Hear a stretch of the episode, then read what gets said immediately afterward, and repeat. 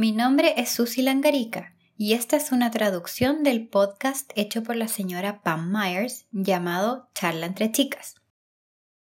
Aunque no pueda verte, me alegra hablar contigo una vez más. En estos podcasts espero transmitir verdades sencillas que te hagan sentir confiada cuando salgas de tu casa hacia el mundo, que te den la confianza de que estás agradando a Dios y a tus padres, y de que eres un hermoso ejemplo en tus pensamientos, conducta, palabras y forma de vestir. La vez pasada mencioné que en este podcast entraríamos a nuestros closets y cajones. Cuando hablamos de la ropa que usamos, debemos hacernos algunas preguntas importantes. Las primeras son, ¿mi forma de vestir representa a una persona con valores cristianos que respeta a Dios?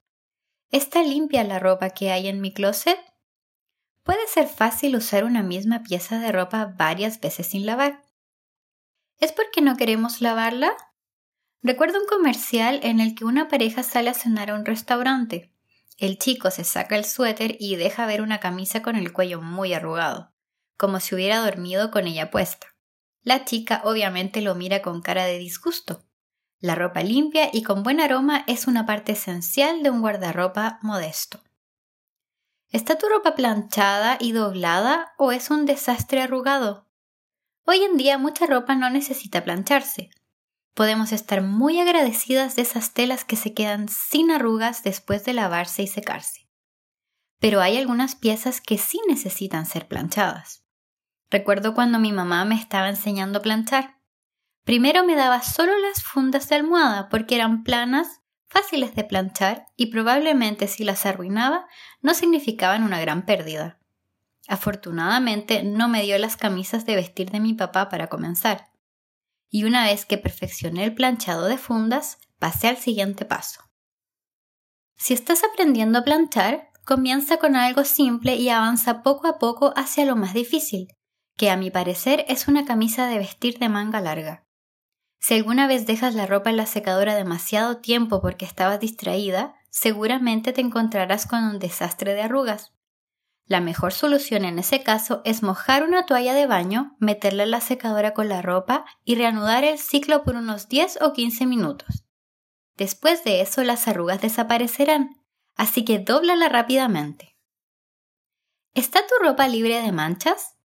Hay muchos productos que pueden ayudar a quitar manchas de la ropa siempre y cuando no haya pasado por la secadora demasiadas veces. Lo mejor es atacar la mancha tan pronto como ocurra con agua y un paño. ¿Está tu ropa bien remendada? Es decir, ¿está libre de cierres rotos, ruedos sueltos y botones faltantes? Los cierres rotos son un problema. Si es una pieza de ropa que te gusta mucho, probablemente debas llevarla a un sitio donde hagan arreglos. O si conoces a alguien que sepa coser, tal vez pueda ayudarte. ¿Botones faltantes? Pocas veces encontramos los botones perdidos. Un alfiler de gancho no es la solución. Probablemente sea difícil encontrar el botón correcto, pero si el botón no está a la vista puedes reemplazarlo con uno parecido del mismo tamaño. Si el botón perdido es evidente, intenta encontrar uno igual. Si no lo encuentras, probablemente debas decirle adiós a la pieza de ropa especialmente si el botón se encontraba en un área que haría la pieza inmodesta. Aprender a poner un botón es bastante fácil. Pídele ayuda a tu mamá o busca un video en YouTube. Ruedos. Solo se necesita un hilo suelto y todo el ruedo de tu vestido, falda o pantalón puede soltarse. Una solución rápida pueden ser los alfileres de gancho o la cinta adhesiva, pero estas son soluciones temporales. Otra vez, Aprender a hacer ruedos es bastante fácil. También puedes comprar adhesivo de doble faz o un pegamento que se activa con el planchado para mantener el ruedo en su lugar. De cualquier forma, te resultará muy útil aprender a hacer ruedos. Si algunas piezas de ropa en tu closet tienen cualquiera de estos problemas, tómate el tiempo de arreglarlas. Pídele ayuda a tu mamá si no sabes hacer un ruedo, coser un botón o arreglar un cierre. Usar un par de jeans con la seguridad de que el cierre no se bajará inesperadamente da mucha confianza y evita una gran vergüenza. ¿Te queda bien tu ropa? Aquí es donde entra la prueba del tirón. Si constantemente te acomodas la cintura de un pantalón, tiras hacia abajo el ruedo de una falda o vestido, intentas cerrar la abertura de una blusa botonada, subes el escote de una camiseta, escondes las tiras de sostén que se escapan sobre tus hombros, o te bajas la abertura de la pierna de un traje de baño, es muy probable que esa pieza de ropa ya no te queda bien. Por lo tanto, no pasa la prueba de la modestia. Otra prueba es la del asiento. Cuando te pruebes un vestido o falda, asegúrate de sentarte y ver hasta qué parte de tu pierna sube el ruedo. Las faldas y los vestidos rectos pueden subirse mucho y dejar muy poco material para taparte. Mientras estás sentada en el probador de la tienda, asegúrate de que te sientes cubierta y cómoda con el largo de la falda, para que no te veas en la necesidad de tirarla constantemente cuando estés sentada en la iglesia. Dios nos ha dado a sus mujeres y jovencitas un instinto natural de cubrirnos. ¿Quién no ha salido en un día de viento con un vestido que de repente el aire levanta? ¿Qué es lo primero que hacemos? Usamos las manos para bajarnos el vestido, ¿no es así? Es por eso que tendemos a tirar nuestra ropa cuando sentimos que estamos mostrando más de lo debido. Dios ha puesto esto en nuestra mente para protegernos. Entonces, por mucho que te guste una pieza de ropa, si no te queda bien, probablemente no es modesta. Ese artículo debería salir de tu closet y nunca volver. Puedes regalarlo o donarlo a una organización de caridad.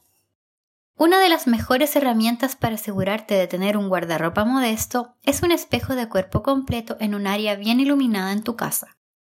Un atuendo puede verse muy bien de frente, pero cuando te das vuelta, oh oh, el vestido o falda está demasiado apretado por atrás, o los pantalones te quedan tan ajustados que se ven las marcas de tu ropa interior.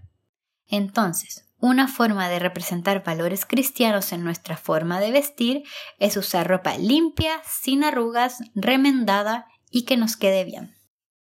Pregunta número 2. ¿La ropa que uso demuestra respeto hacia otros chicos y chicas?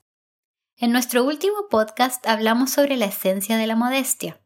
La modestia no solo se trata de cómo nos vestimos, sino también de nuestra actitud y enfoque. ¿Cuál es mi motivación para usar este atuendo? Lo que me ponga será un reflejo de esa motivación. Entonces pensemos en las personas que nos rodean día a día. La ropa que usas puede tener un impacto negativo o positivo en ellas. Los chicos y hombres con los que entras en contacto en la escuela, el trabajo y tu comunidad local, muchos de ellos son casados. Los más jóvenes probablemente se casarán algún día. Y como joven cristiana tienes la responsabilidad de vestir modestamente para ayudarlos a mantener sus pensamientos puros cuando te vean en un atuendo. Algunas dirán que es su problema si sus pensamientos son impuros. Y sí, es verdad, es su problema. ¿Pero estás contribuyendo a ese problema con tu manera de vestir? Como mencioné antes, Dios creó a los hombres para ser visuales. Esto no es algo desagradable, chicas. Es algo bueno. Dios no crea nada que sea malo. Un hombre puede recordar la imagen de una mujer por largo tiempo. Cuando yo era adolescente y los pósters eran una forma popular de decorar las paredes, muchos chicos tenían un póster de Farrah Fawcett, una actriz de la época, en sus habitaciones. En el póster, ella estaba usando un traje de baño rojo. Y probablemente si le pregunto a algún hombre de mi edad sobre ese póster, no le costará mucho traer esa imagen a su mente. Entonces, ¿qué imagen te gustaría que esté en las mentes de los chicos y hombres a tu alrededor?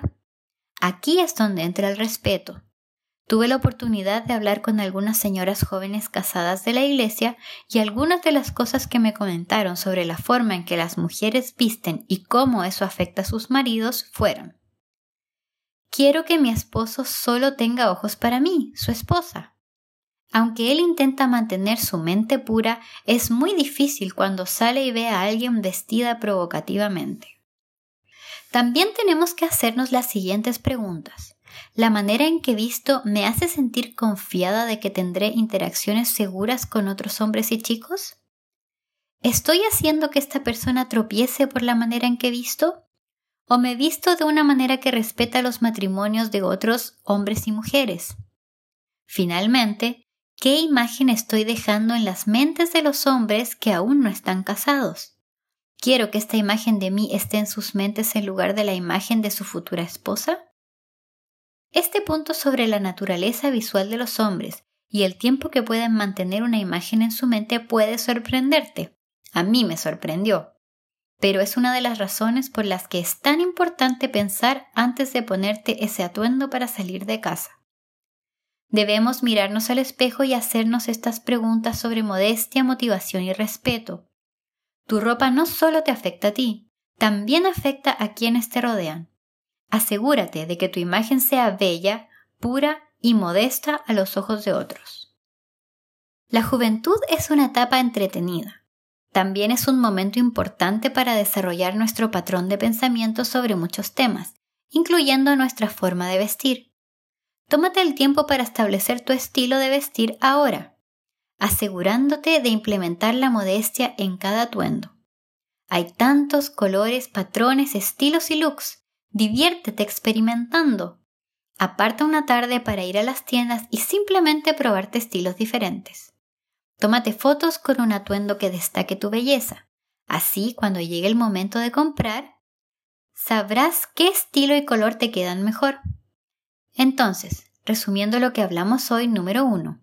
¿La forma en que he visto representa a una persona con valores cristianos que respeta a Dios? ¿Está mi ropa limpia, sin arrugas, libre de manchas, cierres rotos, botones perdidos y ruedos deshechos?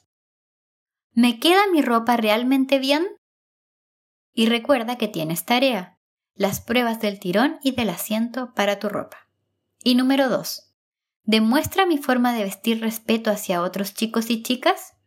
Es tu responsabilidad vestir de una manera que genere pensamientos puros y seguros en las mentes de hombres casados y futuros esposos.